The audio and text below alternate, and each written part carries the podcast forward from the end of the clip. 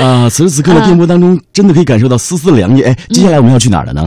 接下来呢，我们去京郊的最美古村落。哦，呃，我觉得吧，现在北京这么热，到京郊去，藏在深山当中，一定是非常的凉爽。哎，没错。呃，今天我们要带领大家去的这个地方呢，哇，一提到凉爽，因为跟水有关，对不对？对。我们去水峪村。嗯。呃，其实呢，有很多的朋友都不知道啊，这个地方呢，啊，还没有被过多的开发，所以也没有遭到太多的破坏。啊，它呢，还是延续了自己几百年的一种传承。啊，这里有很多。独特的风景，如今呢少有人知的京郊古村落，哇，留给大家的感觉，真的是非常的清爽和清凉。哎，提起他们的民风呢，应该用淳朴二字来形容；提起那里的风光呢，应该用清雅来形容。哇，这里真的是一个亲子旅游的圣地啊！嗯，进入今天的行者无疆，行百里者看周遭事。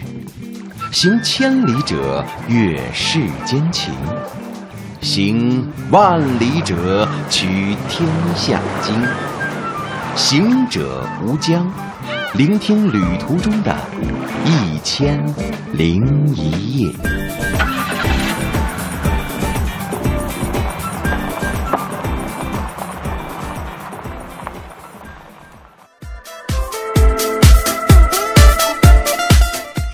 起来水玉村去看一看。水玉村呢，在北京市西南八十公里处的房山区啊，在这里呢，嗯，距离区政府所在地良乡是五十二公里哦。还有一个国家呃石花洞地质公园的银湖洞景区，距离这里是十公里不远。嗯，然后整个村呢是深山区的村落，嗯，全村呢沿一条西北东南向的。沟沿来分布，地势呢是西南高东北低，平均海拔是五百到八百米。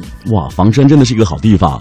呃，村中自然生态呢是非常之好的，而尤为宝贵的呢是该村啊有六百间一千余套的明清时代四合院儿。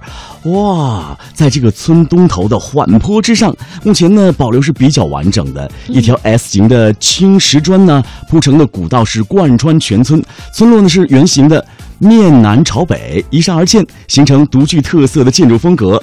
其最具代表性的建筑呢，啊，可能去的朋友知道有什么杨家大院啊、瓮门啊、瓮门呐，还有什么娘娘庙等等等等。